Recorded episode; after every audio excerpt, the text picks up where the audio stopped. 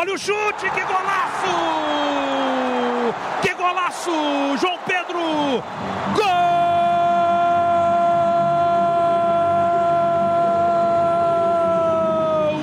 Do Grêmio! João Pedro! João Pedro destemido, mete na rede.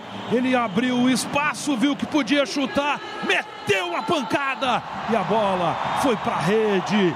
João Pedro faz o quarto gol do Grêmio aos 30 minutos e meio, metendo na rede. Grêmio 4, Dois para o Santa Cruz, Jason Lisboa.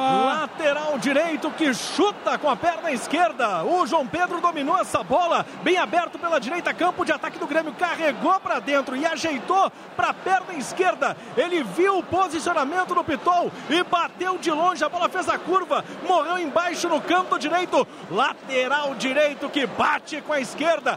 João Pedro também o Grêmio tem à sua disposição. Tá fazendo quatro, quatro 4 para o Grêmio, 2 para o Santa Cruz, Maurício. JP fez essa, esse mesmo gol no último Grenal do Beira Rio, Campeonato Brasileiro do ano passado, e se afirma como possível titular também para o Grenal que vem aí. A grande diferença é a partir de agora, nunca se duvidou, desde o intervalo, o César mesmo fez a profecia aqui em cima do que via do jogo, que o Grêmio faria a vitória no segundo tempo. A questão não seria vencer o Santa Cruz. A questão é o que, que esse jogo ensina para o Grêmio em relação ao Grenal do domingo e em relação aos grandes grandes confrontos que vem a ter na temporada, que inclui de novo Juventude, que inclui Copa do Brasil, Libertadores e Brasileirão.